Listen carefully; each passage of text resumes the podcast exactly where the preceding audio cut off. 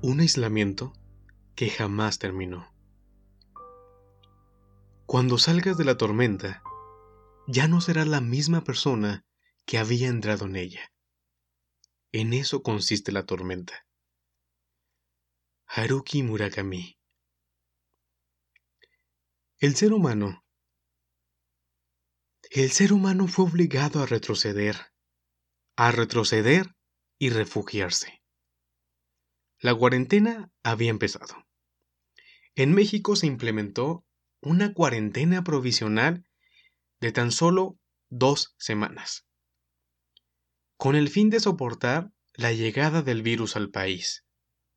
Sin embargo, China terminó la cuarentena tras 77 días, pero tiempo después volvió a estar en encierro por un rebrote. Entonces, ¿qué le esperaría a México? Bueno, esta es la historia de una cuarentena que tal vez nunca terminó. Con un sistema de salud deficiente y personas que no saben acatar medidas preventivas, el país estaba sumergido en miedo y desesperación. La cuarentena empezó el día 20 de marzo del 2020. El subsecretario de Salud, Hugo López Gatel, aseguró que la jornada de sana distancia terminaría el 30 de abril. Feliz Día del Niño. Tal vez terminaría y podríamos ver chiquillos festejando el Día del Niño. Todo esto por una esperanza de que todo esto terminaría sin problema el 30 de abril. Por lo tanto, las labores escolares se suspenderían por este tiempo. Eso hace que me pregunte, ¿por qué las personas pasaron más de 100 días encerrados? Está claro que la culpa no es del subsecretario. Y tampoco se ganaría nada en resaltar la falta de compromiso y la sobra de ignorancia en las personas. Debemos enfocarnos en la duración y contexto de la cuarentena. Lo que hizo el ciudadano promedio. YouTube, podcast, TikTok, Instagram, Facebook, Twitter, Netflix, etc fueron los salvadores de este suceso.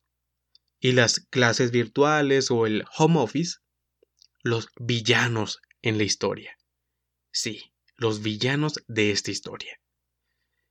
No es de exagerar que el ocio y la procrastinación nos alcanzaron algunos. Unos meses disfrutando desde la comodidad de la cama, mirando una película y comiendo sin parar, no le caen mal a nadie.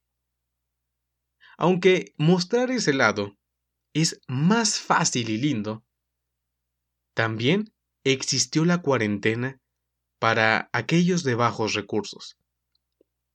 Sí, desde la señora que vive de su puesto del mercado hasta el vendedor ambulante. Sin pasos, sin risas los mercados cerrados y sin dinero, nos volvimos egoístas y culpábamos al desamparado por no respetar las indicaciones.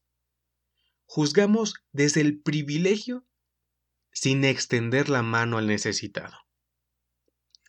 Si hay algo que está claro, es que, pasada la crisis, el mundo no será igual se ha puesto en evidencia la necesidad de hacer las cosas de otra manera, más consciente, más respetuosa, más solidaria, a la altura de los desequilibrios que hemos generado en el mundo.